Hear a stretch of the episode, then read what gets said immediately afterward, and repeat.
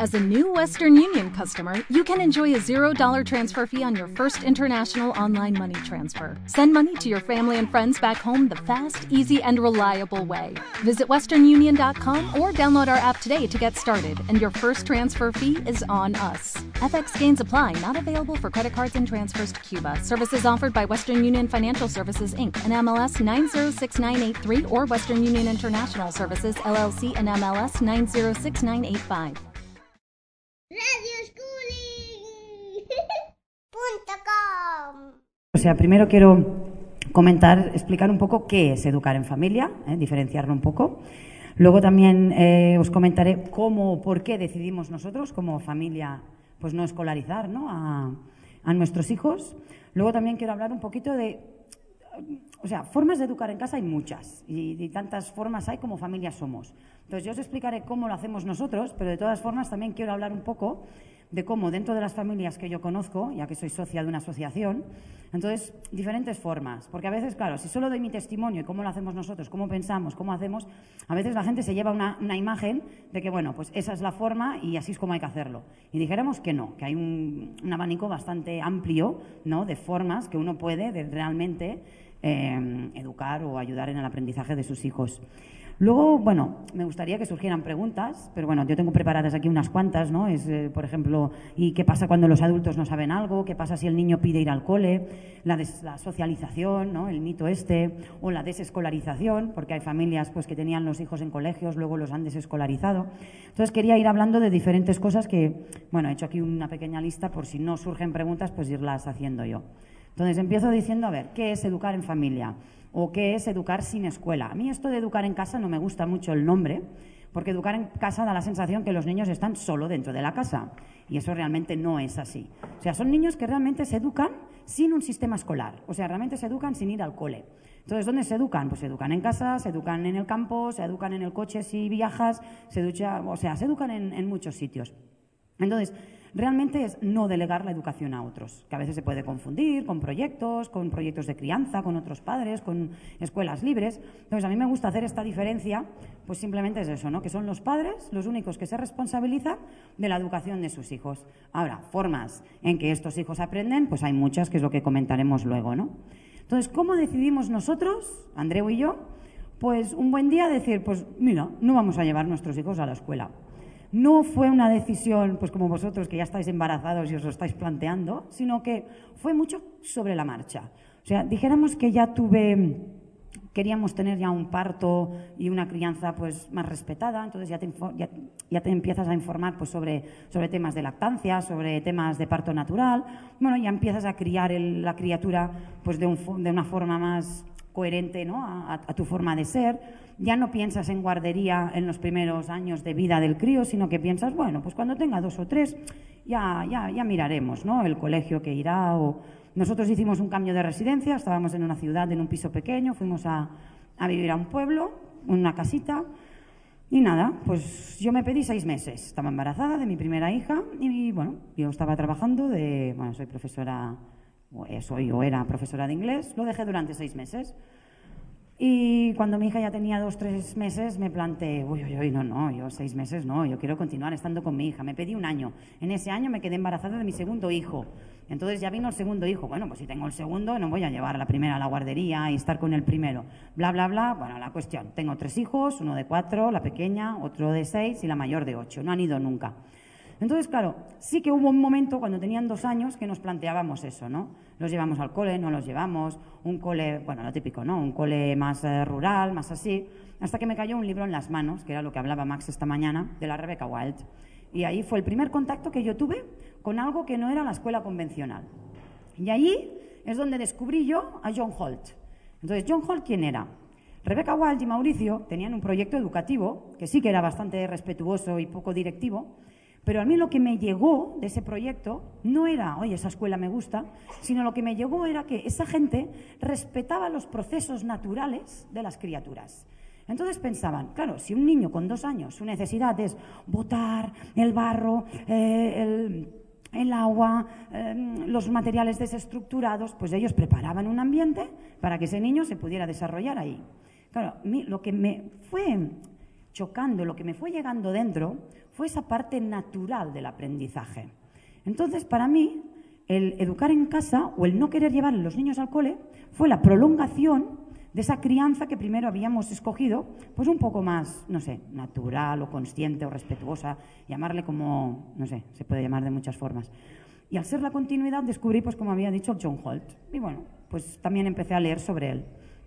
Eh, me cayó en las manos también un artículo de la revista Viure en Familia, que también están por aquí, de una asociación que había familias que educaban en casa, que no los llevaban al cole, que es una asociación que hay aquí en España estatal, que es ALE, ¿no? Asociación por la Libre Educación. Oye, cuando leí ese artículo me, realmente, si yo soy sincera, o sea, esto de no llevar a los niños al cole me, me, me sorprendió mucho, ¿no? porque pensaba, qué responsabilidad, ¿no? Porque una cosa es la crianza, pero otra es, no sé, lo veía como una cosa muy... mi, mi, mayor tenía dos años entonces. Fui a una charla, fui a biocultura y fui a dos charlas. Una que era de Ale y una que era de la coordinadora catalana que lucha por el reconocimiento y la legalidad de la educación en casa, de la cual que yo soy miembro. Y hace seis años fui a una charla quedaba una chica, bueno, dos chicas de esta asociación, ¿no? Ahora estoy yo en esta asociación, ahora soy yo la que doy las charlas, o sea, ya me he metido un poco en el círculo, ¿no? Bueno, pues ¿cómo llegamos a esa conclusión? Un poco por John Holt. Me quedé bastante maravillada con él. Era un profesor americano de quinto. Y él, pues dijéramos que él luchaba, luchaba, luchaba por cambiar la escuela, por cambiar la forma de enseñar, porque él veía que los niños no aprendían eh, respondiendo a las preguntas sino que más bien, como también dice John Taylor Gatto, los niños aprenden un poco al revés de cómo realmente se les enseña en el cole. O sea que los niños realmente no es que aprendan un contenido que alguien les da ese contenido, ellos lo memorizan, luego se les hace unas preguntas para ver si realmente lo han entendido, sino que realmente el que aprende es el que hace la pregunta, no el que responde la pregunta. Entonces era como respetar ese proceso natural del niño, que el niño va teniendo dos años, va teniendo tres, va teniendo cuatro, cinco, seis, y ellos ya van interesándose por sus, sus cositas. Entonces dijéramos que el proceso fue ese. O sea, nunca llegó un día, cuando ya la mayor tenía unos tres años, que entonces sí que ya nos planteamos decir, vale, no van a escuela. Mucha gente me dice, ¿y hasta cuándo? Bueno, pues no lo sé hasta cuándo. Nosotros conocemos familias pues, que tienen hijos ya en la universidad, tenemos familias pues, que no, sus hijos todavía no han entrado nunca en el sistema, hay que entran, hay que no. Nosotros vamos a un encuentro anual que se hace en Inglaterra, donde hay familias que educan en casa ya incluso segundas generaciones. Aquí en España también conocemos uno. Y de esto, bueno, igual hablaremos un poquito más, más adelante cuando hablamos pues, de los niveles, de las titulaciones y tal, ¿no? Entonces nosotros decidimos realmente educar sin escuela de una forma paulatina, o sea que tampoco fue algo que decidimos de un día para otro o incluso antes de tener hijos, sino que fue una cosa muy madurada. O sea, realmente nos planteábamos, ¿no? Es como mucha gente, ay, ¿cómo no llevas tus hijos a la escuela? Y a veces les hago la pregunta al revés, ¿y tú por qué los llevas? Claro, se quedan, bueno, pues porque hay que llevarles, ¿no? ¿O, qué voy a hacer si no? Claro, dijéramos que nosotros esas preguntas realmente nos las hicimos. ¿Hay que llevarle o no hay que llevarle? Vimos la opción de no llevarle porque ya habíamos leído sobre este tema. Entonces, claro, vas sopesando hasta que realmente tomas esa decisión. Bien, entonces, ya has tomado la decisión y ya no llevas a tu hijo a la escuela. ¿Cómo aprende tu hijo? Entonces, el padre, has dicho que no, delegamos la educación. Todo que no deleguemos a otros, esto no quiere decir que, pues no sé, mi hijo tenga un interés que a lo mejor ni su padre ni yo sabemos sobre ese tema. Imagínanos que, no sé, le interesan mucho las plantas, o le interesa mucho algo de carpintería, o algo de ingeniería, o no sé, cualquier tema de estos. Bueno, tienes amigos, hay enciclopedias, hay internet. O sea que esto que. Aquí hay una pregunta que me, me puse, ¿no? Queriendo decir, eh, ¿quién puede educar en familia? Porque, claro, eh, Tú fuiste profesora. Yo he estado de profesora durante 15 años, ¿no? Claro, tú puedes educar porque has sido profesora. Eh, bueno, yo he dado clases de inglés, pero no las he dado ni de catalán, ni de castellano, ni de geografía, ni de biología, ni de nada. Y mis hijos, los primeros intereses que han tenido han sido sobre la astrología, sobre la biología, sobre la zoología, sobre los planetas, sobre la astrología y sobre los dinosaurios. Y mis hijos tienen cuatro, seis y ocho años. Ninguno de esos temas que os acabo de decir ahora se enseña en la escuela a esas edades. Ninguno de esos temas. Ellos saben mucho de esos temas. A lo mejor no saben aún, pues no sé, em, hacer las sumas sobre papel como realmente en el cole se hace con siete años. Porque mi hija mayor suma de cabeza, hace sus cálculos, pero estoy seguro que a lo mejor le pasaron un papelito como los que, como los que se hacen allí, pues realmente, no sé, ¿no? O sea, vivimos como si la escuela no existiera. Entonces, ahora podríamos pasar al siguiente punto de diferentes formas de educar en familia. Porque, bueno, esta es nuestra forma peculiar. Yo diría, en inglés hay un nombre. Si lo explicamos, imaginémonos que hay una, como una pequeña línea, empezando por este chico, hablaríamos del homeschooling. En castellano diríamos la escuela en casa, que sería la educación que más se asemeja a una educación escolar. O sea, sí que educo en casa, mi niño no va a la escuela, pero me traslado a la escuela en casa. Sigo el mismo currículum, o sigo unos libros de texto similares, o me fijo qué es lo que los niños en la escuela están aprendiendo a los 5, 6, 7, 8, 9 años. Diríamos que estaríamos en esta punta de la línea, ¿no? Si recorremos toda la línea, ahora hablaremos de los pasos intermedios, y nos vamos a Max, sería la punta más extrema, que es donde nos colocamos nosotros. Seríamos una familia unschooler. Pongo estos términos en inglés porque en español todavía no existen. Yo me gusta decirle aprendizaje autónomo, aprendizaje natural, eh, dijéramos aprender y vivir, decirlo como queráis. John Holt le puso unschooling porque un, dijéramos, es sin, o sea que es sin escuela. O sea, aprende de la forma en que no se parece nada a la escuela. Entonces, está otro lado que sería, pues ese, respetar los procesos naturales del niño, no dar conceptos académicos externos que nosotros como adultos consideramos que tienen que estar dentro de la cabecita del niño, no decidir qué les damos, no decidir cuándo se lo damos ni de qué forma, sino esperar a que sea el niño el que tenga un interés intrínseco. O sea, es una motivación intrínseca. Hay dos tipos de motivación. La motivación externa y la motivación intrínseca. La intrínseca es la que realmente te viene de dentro, que tú quieres saber el porqué de algo, o cómo funciona algo, o de dónde viene algo. Eso te viene de dentro. La motivación eh, externa podría ser, bueno, pues si haces eso te doy lo otro, con premios, con castigos, con alabanzas. Entonces dijéramos que nosotros esperamos a que nuestros hijos, vale, desde fuera puede parecer, como todos hemos ido a la escuela, creo, los que estamos aquí, yo la primera, nuestro marido ha ido a la escuela, nuestra mamá ha ido a la escuela, nuestro papá ha ido a la escuela, los abuelos igual no, pero los que tenemos más cerca sí, tenemos las mentes escolarizadas. Entonces, esto que yo estoy diciendo ahora, podéis pensar, sí, sí, mira, pero esto, qué niño, tú vas aquí esperando y, pues y los niños... Eh, es un acto de fe, es un acto de confianza, pero es un acto que existe. Un niño aprende a andar solo. Sí que nos pensamos que a los 10 años, ay, perdón, a los 10 meses, hay que cogerles de la manita para hacer así hasta que andan solos. No, no hace falta. Eso es algo que los adultos queremos hacer. Pero tú esperas que un niño gatea, gatea, gatea, gatea, y un día se te sube por las piernas y se te pone aquí de pie, y luego se te vuelve a poner, y se te vuelve a poner, y se vuelve a bajar, y sigue. Claro, que en ese momento le puedes coger las manitas si tú quieres y forzarle a andar. Pero no hace falta, déjale. Ya verás cómo solito andará se levantará y andará. Una de las cosas que aprenden a hacer los niños, absolutamente solos, y una de las cosas más difíciles, es hablar. Nuestros hijos hablan tres lenguas. Catalán, que es su lengua materna, castellano, porque el papá y yo hablamos castellano porque él es del País Vasco, inglés, porque yo les hablo inglés. Mi hija de, nueve, de ocho años puede, hombre, igual no al mismo nivel que yo, pero puede tener una conversación perfectamente en inglés. Han aprendido esas tres lenguas sin instrucción, en un ambiente rico donde se han hablado esas tres lenguas. Entonces, no ha hecho falta la instrucción en el sentido estricto de la palabra académico, sino que cuando un niño vive en un entorno donde se hablan esas tres lenguas, aprende esas tres lenguas. Si se hablan cuatro, aprenderá cuatro. Si nace en un entorno que solo se habla una, una. Entonces, la lectoescritura pasa exactamente lo mismo. Si queréis os pondré ejemplos o me hacéis vosotros preguntas.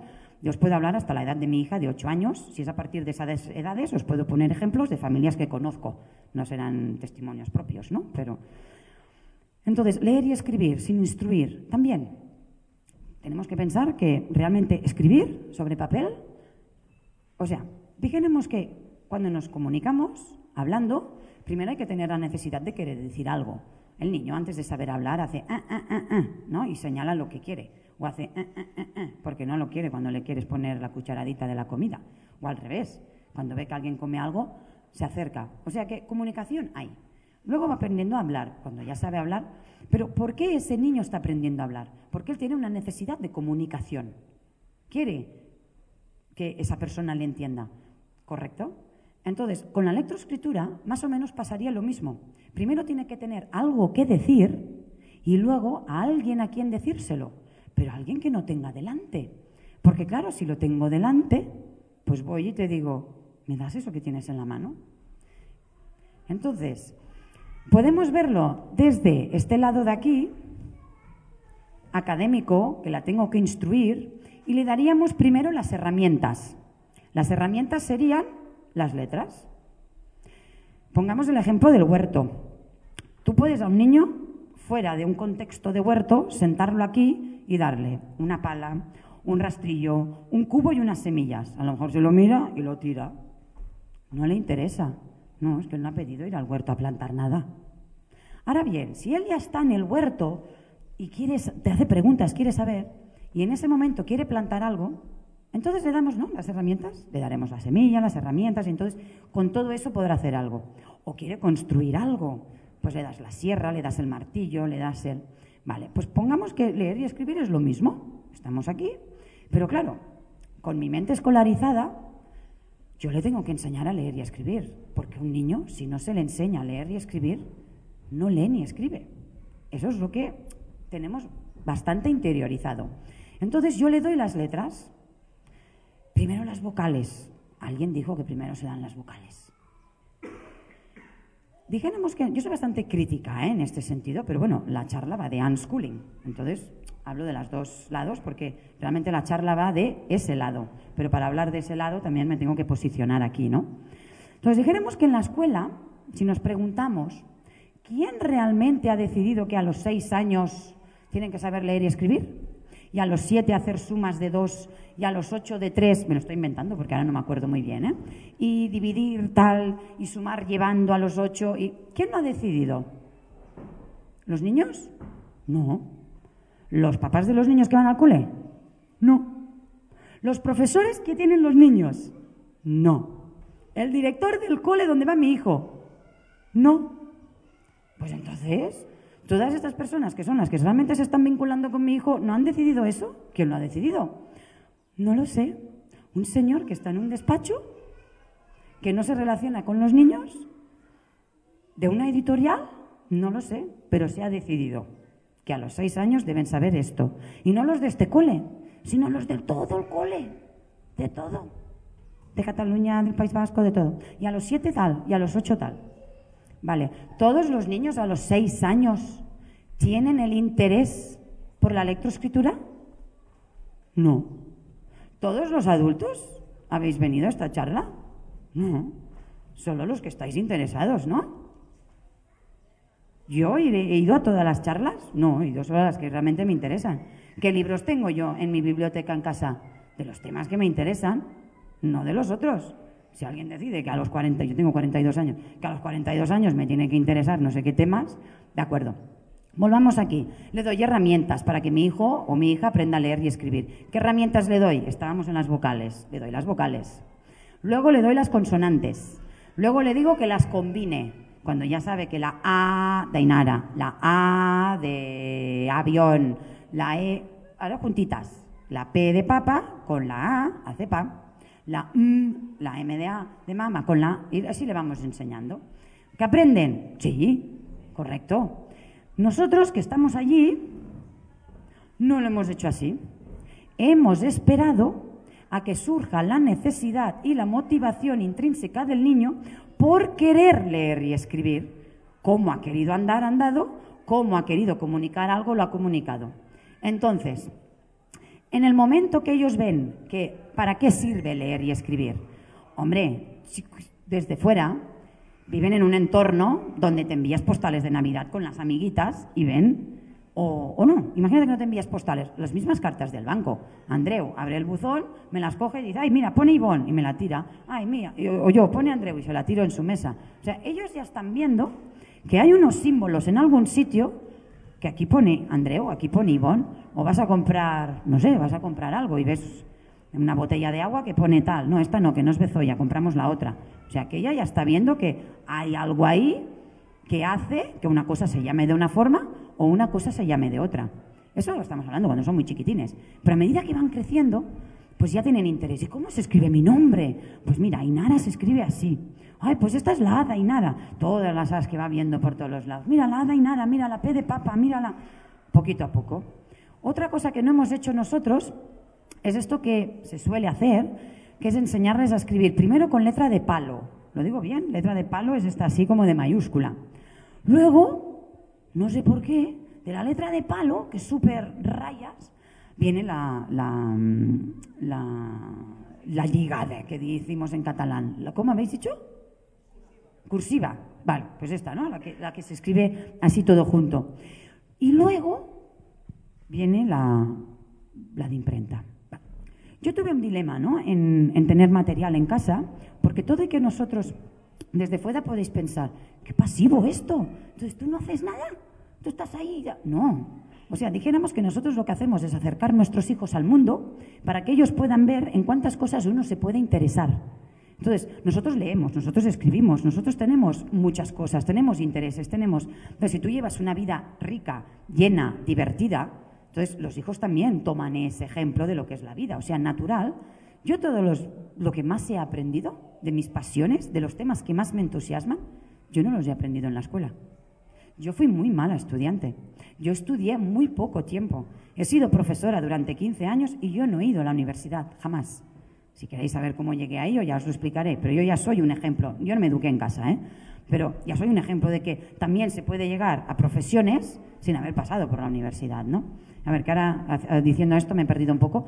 Pero quiero decir que Mm, no es una actitud pasiva, o sea, dijéramos que nos involucramos al 100%, pero no controlamos. O sea, una cosa es involucrarse y otra cosa es decir, el niño que haga lo que le dé la gana. No, no es que el niño haga lo que le dé la gana, sino que estamos pendientes de qué realmente le interesa. Y cuando le interesa algo, le damos más de ese algo. Si le interesan los dinosaurios, no solo le damos muñequitos de goma de dinosaurios, sino Ponemos un documental de dinosaurios, leemos libros de dinosaurios. Tú cuando estás mirando los dinosaurios, el primero que se encontró en no sé dónde, estás haciendo geografía indirectamente. Cuando estás midiendo los dinosaurios, porque había de hasta treinta y pico metros hasta los chiquitines esos de medio metro, también estás haciendo mates, comparando las, las medidas. Entonces, con esto de la electroescritura yo también me lo planteé, qué hago, qué no hago, qué tipo de letras tengo. Entonces, me planteé lo más natural. ¿eh? la, palabra unschooling es la palabra que le dan en inglés. A mí, realmente, lo que yo defiendo y con lo que yo soy más activista es con lo natural, pero no en el aprendizaje, en todo. ¿Qué es lo más natural en la comida? Pues eso es lo que me gusta. ¿Qué es lo más natural a la hora de la crianza? Pues eso. Pues el aprendizaje, pienso que el aprendizaje natural, ¿cómo aprende un adulto? Yo, ¿sabes cómo? Yo lo que más aprendo es, me interesa un tema. ¿Tú sabes de ese tema? Me acerco a ti, te pregunto, me explicas y si no tienes tiempo, me dices, pues he leído este libro, este libro y me pasas unas webs. Y continúo. Claro que se puede ir a la universidad, ¿no? Y, lo haces concentrado. Pero todo y así, yo antes tenía la sensación, porque yo tuve una infancia muy difícil y por esa circunstancia no pude estudiar mucho, era una familia un poco desestructurada, siempre tuve esa sensación de, ay, claro, como yo no he estudiado, y claro, como yo no he ido a la facultad, y claro, por mi trabajo siempre he estado rodeada de gente con los mil y un títulos.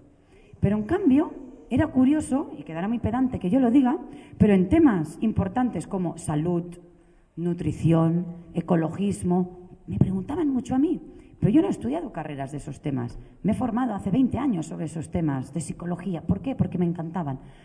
Y entonces pensaba, claro, porque el que va a la universidad sabe un montón. Claro, ahora ha cambiado un poco mi perspectiva.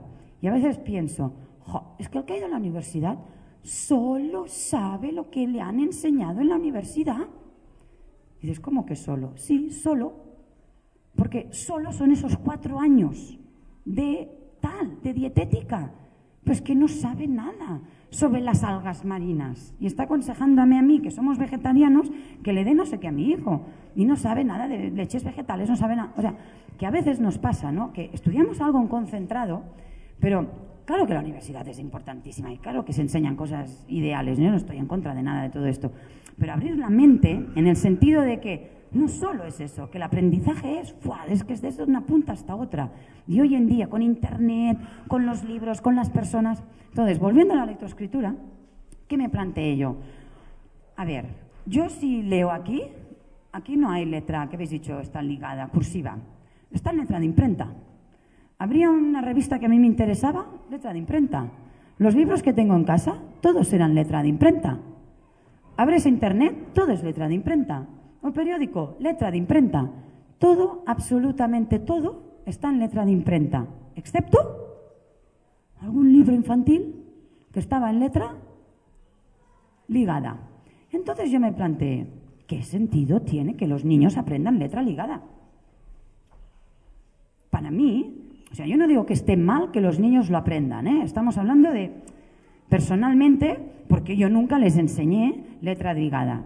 Entonces ya no les enseñamos las letras de palo, ya no les enseñamos. O sea, cuando me planteé eso pensé, la letra ligada solo la ven a los seis años, cuando les hacen aprender a leer, ay, perdón, a aprender a escribir. Y no solo eso, que luego fue investigando y fue leyendo más cosas, que ahora no me voy a alargar, sobre neurológicamente qué pasaba en la cabecita del niño cuando al niño primero le han enseñado las letras de palo. Recto, ¿no? Y luego todo esto curvadito, para luego acabar leyendo la de imprenta. Entonces decías, no sé, para nosotros fue un poco ilógico. Entonces nuestra hija nunca ha hecho letra ligada. No obstante, como su papá escribe más juntito, yo no escribo juntito, escribo así separado, como si fuera de imprenta, eh, un día me dijo, mamá, escríbeme el nombre como escribe papá. Y ahora escríbeme el nombre como escribes tú. Claro, a mí no me sale mucho. Yo me crié fuera de España cuando era chiquitina y en el país donde yo me crié no se enseñaba la letra ligada. Y eso también es una de las cosas que me hizo reflexionar sobre si yo jamás hice letra ligada, y aquí todo el mundo está, ¿no? Con la letra ligada, realmente, si miras todo lo que está escrito por ahí, ¿no? En las carreteras, en las alguna cosa habrá, ¿no? Pero casi nada hay. También fue lo que me hizo reflexionar. Entonces, a partir de ahora, o ha, visto amiguitas que escriben así, pues también identifica esa letra. Y de hecho no la ha aprendido nunca, ¿no? Entonces, dijéramos que el aprendizaje autónomo en la letroescritura, que a veces es algo que, no se preocupa mucho, ¿no? A, a los papás o a las mamás que educan en casa, porque educar en casa hasta la edad de bueno, yo realmente no diría que estamos educando sin escuela hasta que el niño tiene unos 6, 7 años. Realmente los niños tienen 4 y 5 y nosotros decimos, sí, yo lo estoy educando en casa o mi hijo no. Pero realmente yo lo que creo que estamos es criándolos en casa. Porque hasta que realmente no les viene esa curiosidad innata por ya aprender cosas ya más académicas, que tengan interés, ¿no? No sé, una raíz cuadrada. Para mí no tendría ningún sentido ahora eh, enseñarle, bueno, primero que a mi hija con 8 años quizás sí que lo llegaría a entender. Pero para mí no tenía ningún sentido ahora enseñarle raíces cuadradas y que me coja una hoja y me haga tropomil, ¿no? Y un día, comentándolo con mi compañero, Andreu, le digo, ah, es que eso que me enseñaban a mí las raíces cuadradas, porque como no sirve para nada. Y me dice, ups, ¿cómo que no sirve para nada? Él es más de números, ¿no? Dice, hombre, sirve de mucho. Tú fíjate. ¿Ves esa casa justo delante nuestra, y como una casa así un poco inclinada?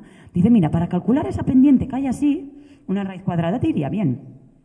Él antes iba mucho al monte y a veces vamos con los nenes. Dice, tú, por ejemplo, si tienes a la montaña así, y estamos aquí en el valle, y, que, no sé, imagínate que se está oscureciendo, pero tú quieres ir a la cima. Dice, una raíz cuadrada te serviría para eso. ¿Ya qué dices? ¿Una raíz cuadrada sirve para eso? yo, yo, me he pegado un zampón de hacer raíces cuadradas y yo he aprendido para qué sirve una raíz cuadrada hace un año y medio, con la conversación con Andreu. Porque tú haces una raíz cuadrada y podrías calcular, si tú estás aquí en el valle, pero ¿sabes qué distancia hay de aquí hasta el... no la cima, el contrario de cima es la base, perdón. Desde aquí hasta la base de la montaña y sabes cuánto mide la montaña, tú podrías más o menos calcular en horas lo que tú tardarías en ir con una raíz cuadrada. O sea, no me lo hagáis ahora decir porque yo no lo puedo ahora explicar, pero él me lo explicó así. Tiene sentido, sirven para algo. Entonces, dijéramos que los niños un poco les pasa eso. Entonces, claro, si a mi hija yo le empezara a decir, venga, escríbeme frases, venga, léeme esto, venga. Entonces, cuando ella busca algo en Internet que le interesa o estamos mirando un libro, claro, primero cómo leen los niños. Antes de leer letras, leen imágenes. ¿Por qué les gusta tanto los cuentos? Porque miran la imagen, el papá está diciendo, sí, porque el otro día la nena mientras iba por el monte se encontró la flor, pero es que hay el dibujo de la montaña, la nena y la flor. Entonces, no tendría sentido que les leyéramos sin esas imágenes, porque casi ni nos escucharían, ¿no? Siempre quieren ver, ¿no? Yo que tengo tres, que a veces leo así, todos se tienen que colocar de una forma para que todos puedan ver el libro. Porque todavía estamos leyendo libros pues que tienen relativamente imágenes, ¿no? Con la mayor sí que ya puedes leer cosas sin imagen. Entonces, primero leen las imágenes de las cosas, pero para que ella luego quiera tener ese interés de leer las letritas de debajo, tiene que haber algo que la interese. Entonces, si es un tema que a ella le interesa, pues ella lee o ve el dibujito, mamá, ¿qué pone aquí debajo? O vas a un museo y está aquí escrito lo que pone al lado, ¿no? A ver, mamá, lee, lee, lee. Y tú estás allá, toco, toco, toco, toco, ah, vale, vale, y se va, y se va. Claro, esa es su primera lectura, o sea, por imagen y por oída. Luego, poco a poco va viendo para qué sirve leer, ¿no? Sirve para obtener esa información. Y lo que decíamos de la lectroescritura, pues aprendieron, dijéramos, a leer y a escribir la mayor así, ¿no? O sea, papá y yo a veces, él madruga bastante y se va y nos mandamos recados. Pues él dejaba un papelito diciendo, oye, eh, no sé, mami, tal, tal, tal. Yo bajaba, lo leía. Nosotros como juego para los niños, pues también poníamos papelitos en el papá en el cajón, porque así cuando llegue o cuando se levante por la mañana, pues jugando con esos papelitos que nos poníamos notitas, pues les hacía gracia. Al principio era yo, dile al papá qué tal. Yo cogía y se lo apuntaba. O todo empezó, escríbeme tal. Antes de saber escribir, pues bueno, con letras magnéticas. Bueno, ahora no es el caso de explicar, ¿no? Si alguien realmente quiere saber algo muchísimo más en concreto, pues no sé, nos sentamos ahí debajo de un árbol y, hablamos más sobre el tema, ¿no? Entonces dijéramos que estamos posicionados en dos extremos muy radicales, que hemos dicho el homeschooling, que sería el académico, que sería el que hemos trasladado la escuela en casa. El mismo temario, con libros de texto o no, pero los padres instruyen, los padres deciden a tal edad qué aprende el niño, cuándo y cómo. Y luego tenemos el otro extremo, que es donde nos hemos posicionado nosotros, que es en el extremo del aprendizaje autónomo, el aprendizaje natural, que no separamos de dónde se vive ni de dónde se aprende. Nosotros vivimos aprendiendo y aprendemos viviendo. Se aprende de todo. Haciendo magdalenas aprendemos. O sea, no aprendemos solo cuando estamos sentados en una mesa con un papel y con un boli. Bien, pero nos hemos olvidado de todo este recorrido, que este es el más largo, ¿no? Que es donde la gran mayoría de familias que educan en casa es donde están. Unas están justo aquí, porque han desescolarizado, muchas o algunas. Entonces, claro, cuando tú desescolarizas, que tu hijo iba al cole, pero por eh, algún motivo o por lo que sea decides, bueno, pues ahora me voy a hacer cargo yo de la educación de mi hijo, Claro, como lo desescolarizas, nuestro cuerpo, nuestra mente, como aún sigue escolarizada, lo que hacemos un poquito es continuar con lo que teníamos. Les mandamos deberes, les mandamos tal. Claro, vamos conociendo familias. A lo mejor conocemos a Ivonne, a lo mejor conocemos a alguien pues que desescolarizó, pero ahora ya está aquí, ¿no? Yo aconsejo mucho, que ahora hablaré ¿eh? de, encuentros, de cómo socializan los niños y tal. Yo recomiendo, yo no sé si qué personas de aquí realmente están interesadas realmente en, no llevar a sus hijos al cole o desescolarizar a sus hijos, pero si alguien realmente tiene mucho interés, necesita eh, consejo, necesita apoyo, yo soy una familia que educa en casa, ellos son una familia que educa en casa, ellos son una familia que educa en casa, ella es una familia que educa en casa, ellos de atrás son una familia que educa en casa y todos, todos educamos de una forma distinta. Entonces, si alguien quiere hablar específicamente conmigo, en esto del aprendizaje autónomo, de decir cómo realmente respetando al niño y sin exigirle, sin forzarle y sin mandarle eh, cosas aprende, pues puede hablar más conmigo. Pero lo bonito, ¿sabes qué sería? Que alguien que realmente esté muy interesado, que hablara con todo. Ay, me deja vosotros. Claro, vosotros también educáis en casa. Bueno, es que he señalado, ¿no? Pero, entonces, em, lo bonito sería eso, que yo hable contigo, tú hablas conmigo, luego ella habla contigo. Entonces, al hablar con diferentes personas, ves diferentes formas de cómo se lo montan las familias y diferentes motivos del por qué uno educa así, por qué lo, o cómo hemos llegado. Porque yo he llegado aquí, ya os he dicho, ¿no? Con una crianza más así. Pero hay gente que está aquí y que venía del cole. O sea, imagínate el proceso que han hecho de desescolarizar. Ya no real, sino mental. Porque están en el cole sus hijos. Pasan por este proceso de me hago yo de profe. Claro, a mí cuando me dicen, claro, tú les haces de profe. No. ¿Eh? Los tienes en casa y no los llevas al cole y no les haces de profe. No. Yo cambio el enseñar por aprender. O sea, nosotros no enseñamos a nuestros hijos. Nosotros ayudamos a nuestros hijos a aprender aquello que ellos quieren. Bueno, pues les enseñas. Bueno, pero ya el concepto cambia. Que él tenga un interés por algo y yo le dé todas las herramientas posibles le lleve con personas que saben sobre ese tema. Ahora toda la familia estamos muy interesados en viajar y en la bioconstrucción. Eh, no sabemos casi nada de bioconstrucción. Estamos aprendiendo de libros y de personas que saben. Pues, ¿qué hago yo? Acercarme a todas esas personas que saben más que yo de ese tema. Entonces, cuando más me acerco a esas personas, cuanto más les pregunto, cuanta más información me dan, cuantos más libros me recomiendan y cuantos más webs veo, más aprendo. Bueno, pues eso es lo que también están absorbiendo nuestros hijos. Pues eso es lo que hacemos con ellos, con cualquier tema, aunque sean las hormigas. Mi hijo le encantan los insectos. Estas son facetas que muchos hemos pasado. Los insectos gustan mucho a los niños. Los dinosaurios gustan mucho a los niños. Las flores secas gustan mucho. Bueno, flores en general. Digo secas porque ahora mi hija ha hecho un pequeño proyecto de flores secas. O sea, pero claro, también podemos pasar por un hormiguero. Va, va, hombre, va, que tenemos prisa, venga, que tenemos que ir a no sé dónde. Algo que me ha encantado de Max esta mañana el vivir el presente, el vivir el ahora, el ser slow. Yo soy una persona que voy como una moto. Yo soy una persona que hablo todo el día, que tengo que hacer 40 cosas a la vez, porque mientras estoy hablando, ahora estoy pensando en no sé qué, porque mientras estoy cocinando, estoy poniendo la lavadora, estoy atendiendo a mi hija que está haciendo el trabajo de flores, le estoy diciendo a Naikari que no sé qué y estoy preparando el artículo que por la noche quiero escribir en el blog. No puedo, esto es demasiado. Entonces, ellos me han enseñado a relajarme, a vivir el ahora en este preciso momento, que acaban de ver un hormiguero y que yo tengo prisa, pero a veces tengo prisa y no he quedado a ninguna hora. Pero venga, va, va, va, va a subir al coche. No, vale, un hormiguero. Nos paramos, miramos las hormigas, me preguntan no sé qué, me lo apunto. Tengo una libretita, bueno, tengo tres libretitas, una de cada color, con el nombre de cada, de cada uno de mis hijos, que yo le llamo la libretita de las preguntas inteligentes. Es, que es una pasada.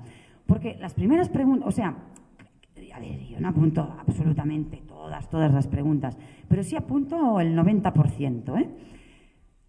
Preguntas, no sé, ¿por qué la luna no se cae del cielo? ¿Por qué los pulpos tienen ocho patas? ¿Por qué hay chicos con ojos azules y chicas con ojos negros? Porque a muchos hombres se les cae el pelo y a ti no, papá. O sea, cualquier cosita.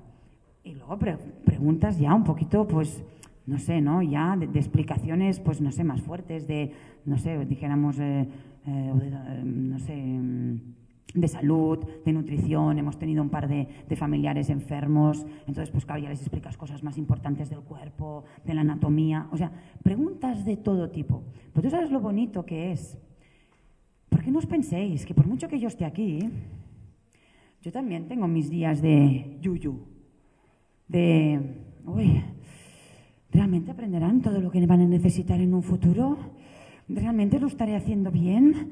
¿Realmente tanta libertad?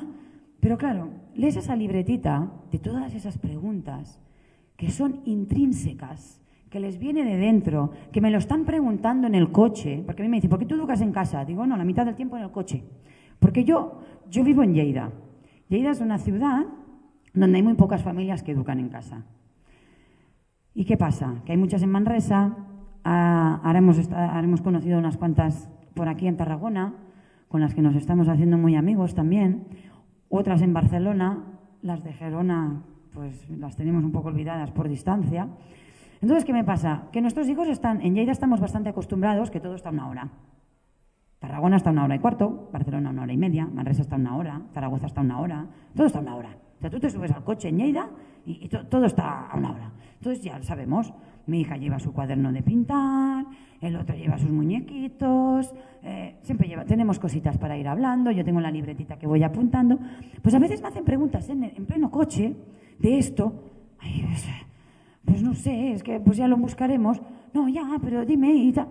Y, lo quieren saber ya. Es, eso que decías tú, ¿no? Del presente. Y a veces, ¡ay, cómo me gustaría poder parar el coche en ese momento, ¿no? Y tener el libro o poder entrar, porque ahora mi hija se cree que todo sale del YouTube, ¿no? Y empieza, pues míralo en el YouTube. Todo sale del YouTube.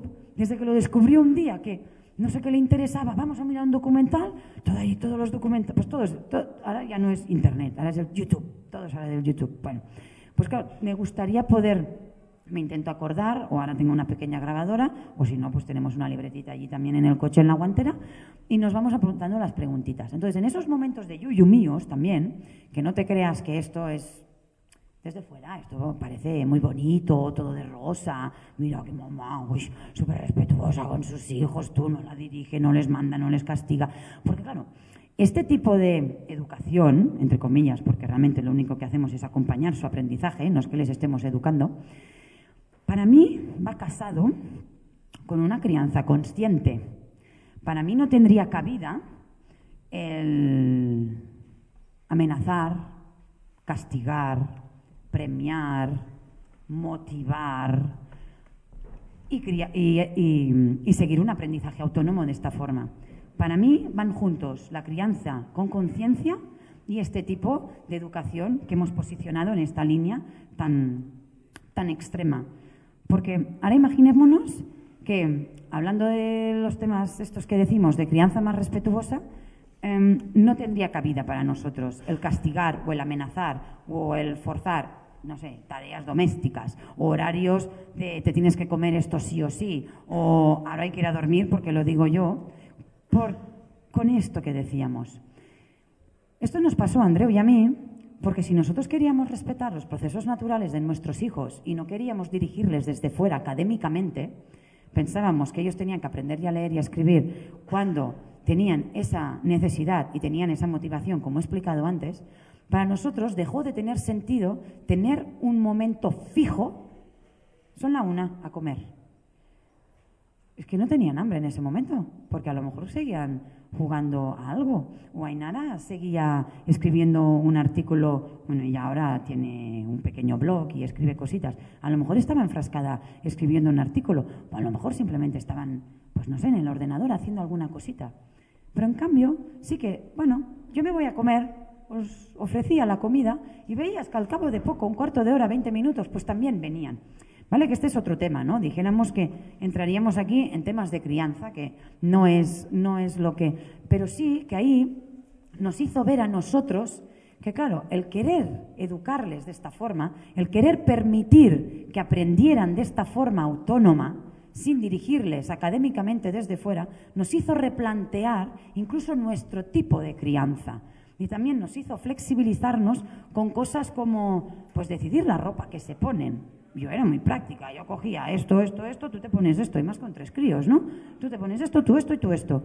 Bueno, la pequeña es, fue mi gran maestra en esto, porque Urchi y Naikari, ay, perdón, las dos mayores, Ainara y Urchi, no sé el por qué, pues les parecía bastante bien.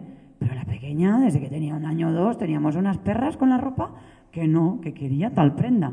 Claro, eso fue una lección para mí. ¿Cómo iba a respetar yo sus procesos naturales de aprendizaje? Que no quiero forzarla en tal ¿Y, le voy a decir que se tiene que poner ese pantalón? Bueno, pues si quiere ponerse esa falda, pues vale, pues que se ponga esa falda hoy. O sea que también es un aprendizaje para nosotros cada día. O sea que tampoco es algo que hemos decidido así a la babalá, que es yo creo que también es un proceso que se va haciendo.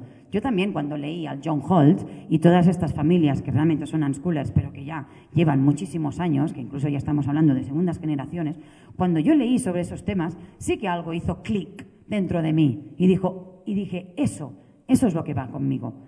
Eh, ahí me quiero yo acercar, quiero parecerme a ese, más que parecerme a ese papá o a esa mamá, ese núcleo familiar era algo que a mí, resonaba conmigo.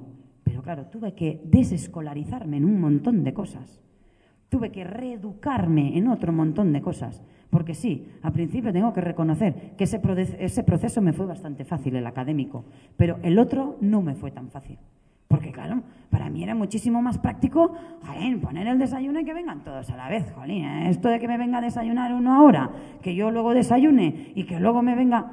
Bueno, pero ahora me he dado cuenta que en vez de poner límites y limitarles, lo que hacemos es informarles. O sea, yo les informo de que, bueno, pues el desayuno está servido, nosotros servimos el desayuno y os tengo que decir, aunque parezca que no, que el 90% de las comidas, por no decir el 98%, las hacemos juntos. Sin que yo realmente diga, hay que comer ahora. Pero porque también hemos creado ese ambiente de que comer juntos es agradable. Porque si nos sentamos, hablamos, comentamos cosas, claro, tampoco en nuestra casa no hay tele, ¿eh? no hay el problema este de que uno, callar, callar, callar, y todos ahí embobados mirando. Tenemos un disco duro, ellos tienen libre acceso a ese disco duro. Libre acceso significa libre acceso. Entonces mucha gente dirá, esto en mi casa sería imposible. ¿Cómo voy a dar a mi hijo libre acceso a un disco duro? Estaría todo el día enganchado. ¿Os lo creáis o no? no estaría todo el día enganchado. Un niño, el cual tiene muchas opciones donde escoger, tiene un disco duro lleno de documentales, de temas que le interesan, que mi compañero es quien se encarga de esa parte. O sea, él va poniendo, ahora les interesan las flores, pues de flores, de animales, de los planetas, de tal. Va poniendo ahí toda la lista de los documentales que les interesan. También tenemos películas. Todo hay que decir que pasan por un filtro. Pasan por el filtro de André Wibón. O sea, no ponemos en el disco duro. Tú igual me vas a recomendar tres pelis. Claro, si yo te conozco y sé tus valores, sé cómo crías a tus hijos, igual esas tres pelis las pongo directamente en el disco duro. Pero las Walt Disney, por ejemplo, no quiero criticar, pero es así. Claro, ahí hay un filtro. No metemos cualquier peli. Yo hay pelis que me las he tenido que zampar todas yo enteras para luego decidir, no la meto en el disco duro. No es que los tengamos en una burbuja, porque luego van a casa del otro y ven esa peli. Perfecto. No los quiero meter en una burbuja. Pero en mi disco duro no está, para que ellos las cojan. Cuando irán a tu casa, o a la tuya, o a la tuya, la verán. Pero ellos verán que en esa casa se come de esa forma, se educa de esa forma, se trata a los niños de esa forma y se ven esas pelis. Claro, ellos también tienen criterio propio. Urchi no es mucho de tele. No le se cansa, es un niño muy motriz, se mueve mucho. A Ainara le gusta más. Pero Ainara ahora, con ocho años, ya empieza a ser crítica con las pelis de, ay, ves que son todas iguales, la princesa, el bueno, el malo, que siempre los dos guapos se casan y el malo siempre se quiere matar al bueno y tal. Porque claro, ella poquito a poco también lo va viendo, les vas poniendo cosas alternativas. Bueno, que me iba un poco de tema les das el, libre acceso a este disco duro, que también hay información, porque muchas familias que educamos en casa, si algo tenemos en común, no todas, ¿eh? pero yo diría que un 40%, no tenemos tele. No tenemos tele enganchada a la red, me refiero. O sea, que tú no puedes enchufarla y que te salga Telecinco, Tele... Bueno, ya no me acuerdo, TV3 y todas estas, la sexta, ¿no? Ya no te salen esas. Porque tienes tu tele con tu, con tu disco duro. Hay gente más radical todavía que son anti-tele, anti-ordenador, anti-todo. Yo no he querido en el sentido de que esto es una realidad que hay en el mundo. Claro que les quiero proteger de cosas, pero una cosa es en nuestro ambiente, o sea, les quiero proteger de los castigos, de las amenazas, de nosotros somos vegetarianos, pues de ciertos alimentos y de de acuerdo, pero eso no significa que no queramos que estén en contacto con eso. Ellos hemos estado con familias o tenemos incluso nosotros familiares que no educan ni tratan a sus hijos de esa forma. Bueno, pues ellos también lo ven. Ellos también ven cómo papá y mamá me tratan. Cuando voy a casa de esos amigos, cómo me tratan. Claro, yo al principio era muy radical, porque claro, yo este proceso de académicamente no lo he hecho, porque nunca me posicionado en el homeschooling y me he ido en el unschooling. Pero en todo lo otro, de la crianza, de la educación, pues sí que estaba un poco descolocada, ¿no?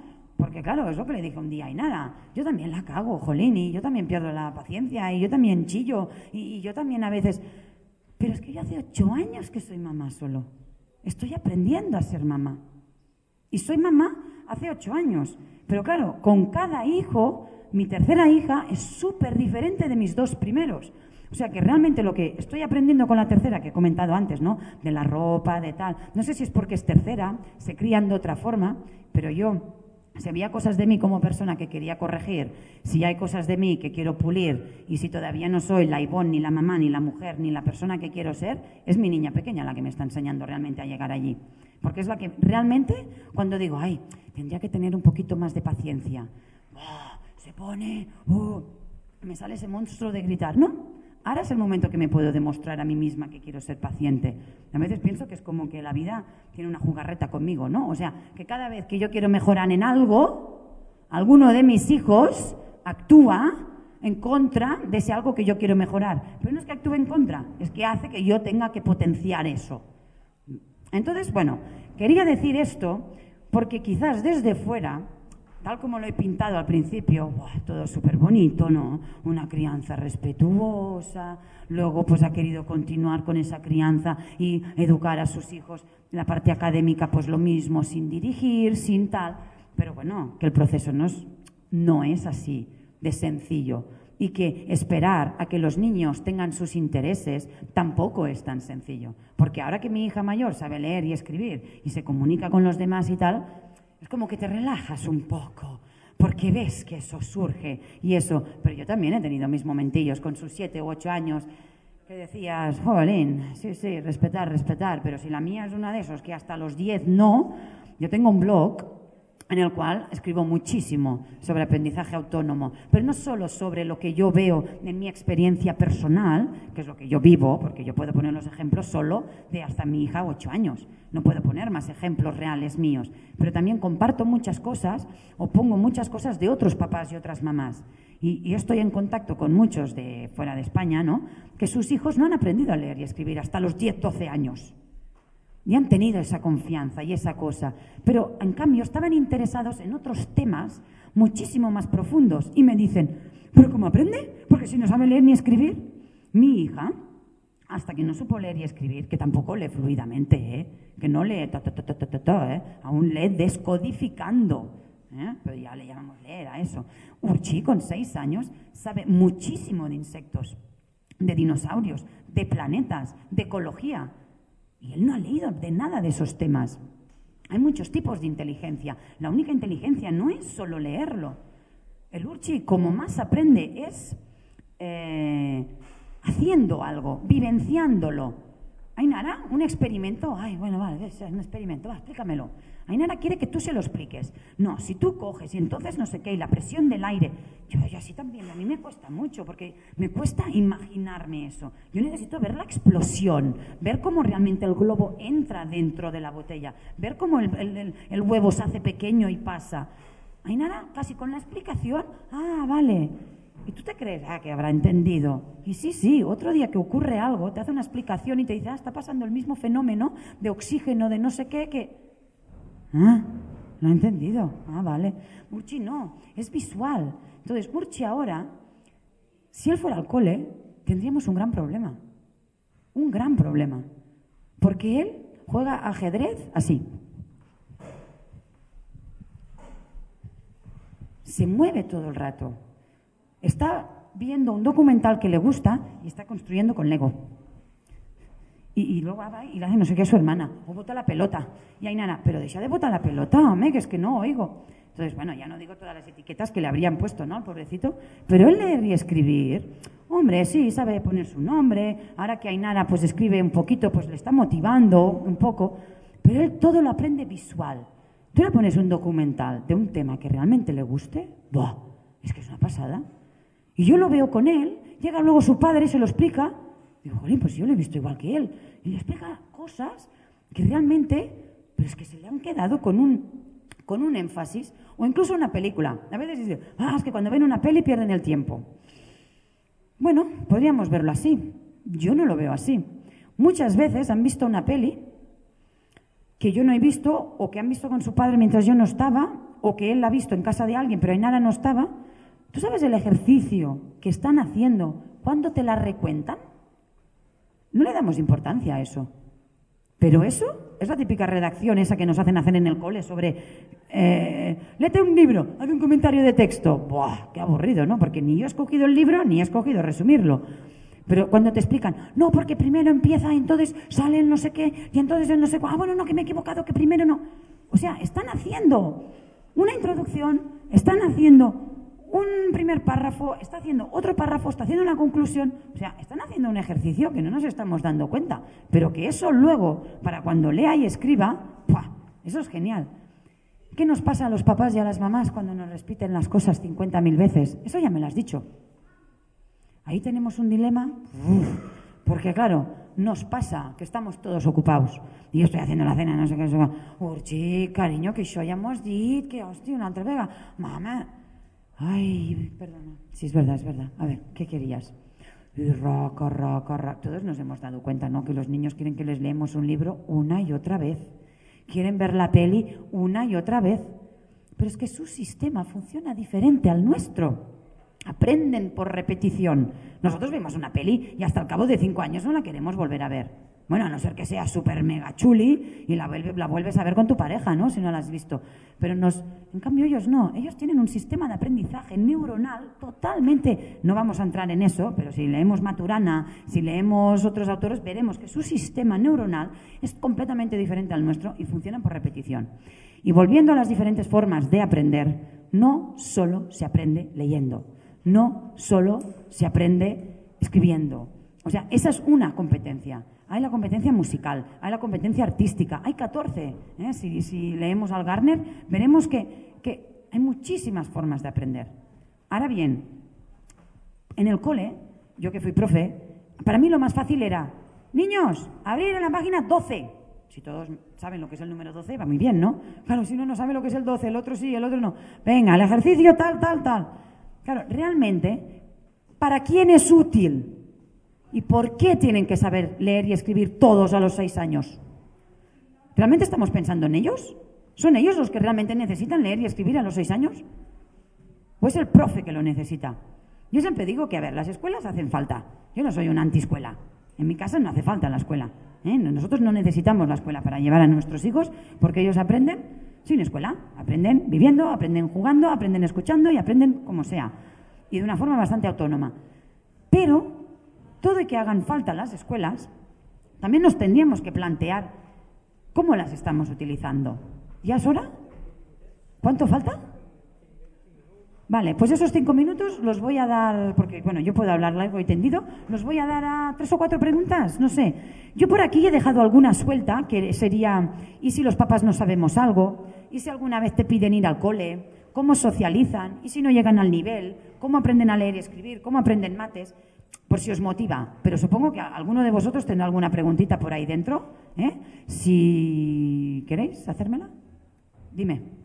O sea, ¿es, posible hacer esto, este, este tipo de. O sea, dar esta oportunidad de aprender autónomamente en el caso de que los dos estén trabajando? Vale. Repito la pregunta aquí porque, como estamos grabando, eh, nuestro amigo de Radio Schooling nos graba. Eh, no sé si la pregunta se ha oído porque en algunas otras grabaciones, no, las preguntas no se ven. Eh, nos ha preguntado eh, si realmente es compatible esta forma de. Me, ha encantado lo que has dicho, a ver si lo puedo repetir. Dar la oportunidad de que los niños aprendan, ¿no? Algo así me ha encantado.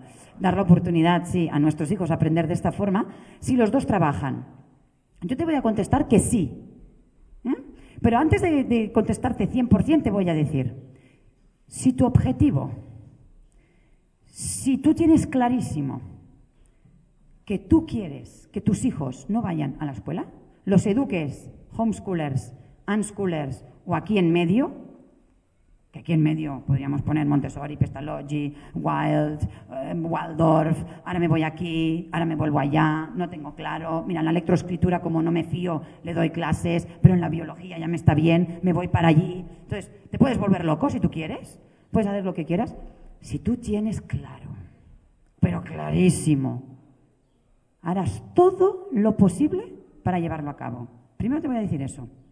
Pero aunque trabajen los dos, ejemplos. Tenemos ejemplos de papás que trabajan por la mañana desde las 8 hasta las 2, 3 y luego mamás que se van pitando a las 4 de la tarde que trabajan hasta las 9. ¿Vale? Tenemos ejemplos, que es mi caso, que trabaja mi pareja, pero que hemos hecho una reestructuración económica para que sea posible. O sea, no es el dinero que tienes, son los gastos. Pero realmente, si tu objetivo es hacerlo, harás todo lo posible. Yo te aconsejaría que hablaras con muchas familias. Mi caso es uno. Hay familias que educan en casa y trabajan los dos en casa. Hay familias, mi pareja nos estamos planteando que deje de educar en casa porque no solo tenemos el sueño de continuar haciendo esto, sino que encima tenemos el sueño de ellos, de ellos y de ellos, que es continuar haciendo esto y encima viajando. Pero no podemos viajar todavía porque él tiene un trabajo estable en un sitio que tiene que ir al sitio en persona. Pues ahora estamos poniendo toda esa energía y espero volverte a ver dentro de dos años y poder decirte que ya estoy viajando. Porque ahora estamos poniendo toda, toda, absolutamente toda nuestra energía, y espero que vosotros también, para que nosotros ahora, dentro de un año, un año y pico, Andreu ya pueda trabajar desde casa. Y vamos a hacer todo lo posible. Entonces, claro, si tú tienes claro eso, sí. Ahora, si empezamos, no, a mí ya me gustaría hacerlo, pero mal. Tenemos que empezar desde el otro lado. Quiero hacerlo. Venga, ¿quién me ayuda? Voy a hablar con Ivonne, voy a hablar con Mar, voy a hablar, voy a hablar, voy a hablar. Y lo harás. Pero sí, se puede. Hay familias que los dos trabajan, hay familias que los dos trabajan fuera, los dos trabajan en casa, hay familias que trabaja la mujer y está el papá en casa, porque la mujer es la que tiene un sueldo que lo puede permitir. Allí había otra chica que hacías una pregunta. Uy, era exactamente la misma, la parte económica.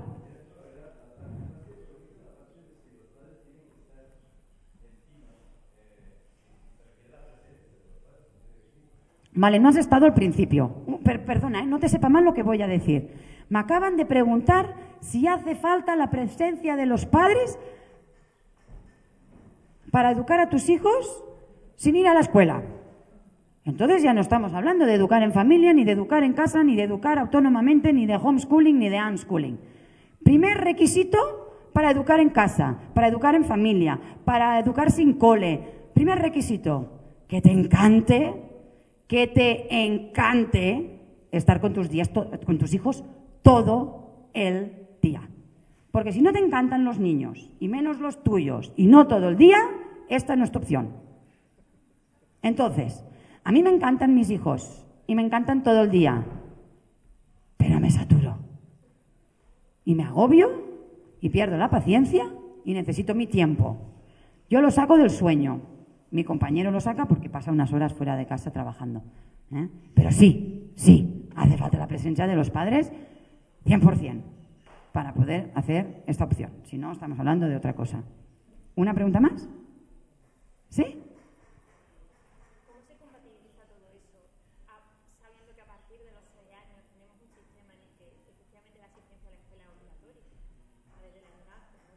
Vale, me estás hablando del tema legal. Vale, yo me lo miro desde el, desde el planteamiento de lo que, lo que es obligatorio, el derecho del niño, ¿eh? es la educación. Todo niño, que incluso eh, dicen que a partir de los seis años es obligatoria la, la, la, educación, yo para mí desde que nace, ¿no? Pero yo me lo planteo desde allí. A mí nadie me puede decir que yo no estoy educando a mi hijo.